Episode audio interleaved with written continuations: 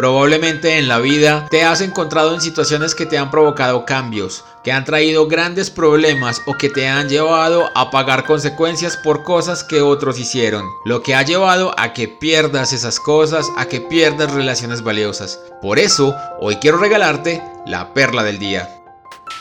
Algunos de nosotros todavía conservamos la esencia de nuestros antepasados y muchos se han convertido en verdaderos recolectores de cuanta cosa les parece linda, de cuanta cosa le toman cariño y les gusta e incluye la ropa, los relojes, las gorras, los automóviles y cualquier cosa que se pueda comprar. Pero también llega a suceder con las personas, las relaciones y algunos eventos particulares de su vida. Aparentemente eso no significaría un problema, pero como ya lo hemos conversado antes, todo en exceso es negativo. Y esta situación tampoco es una excepción, porque estas personas se niegan a soltar, se niegan a cambiar, se niegan a dejar ir el pasado al lugar donde debe estar, en el pasado. Quizás te hayas topado con personas que todo el tiempo hablan de su pasado, que todo el tiempo están evocando su niñez y que esgrimen frases como es que antes todo era mejor y suelen acompañar esas frases con la forma en que tenían que cuidar sus cosas,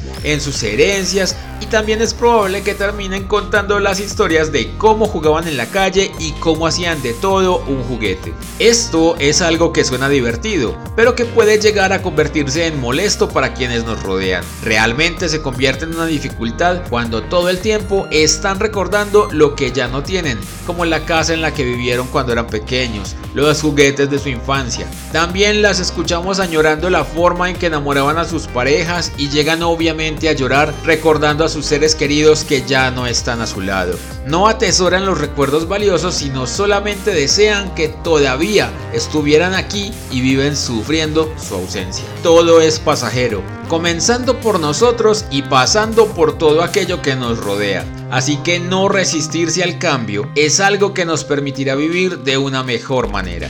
No importa si se trata de una cosa material, de una mascota o de una persona. No podemos controlar cuánto tiempo estarán con nosotros y cuando ya no estén, sin duda, es mejor recordar y atesorar todo lo maravilloso que pasaron juntos, pero deja que el pasado se vaya al pasado y vive con amor el presente. Gracias por escuchar esta perla. Te invito a buscar más para tu vida en Spotify o en anchor.fm y recuerda compartirla con tus amigos. Te invito a que conversemos en Twitter e Instagram donde me puedes encontrar como arroba eldontavo. Nos escuchamos mañana.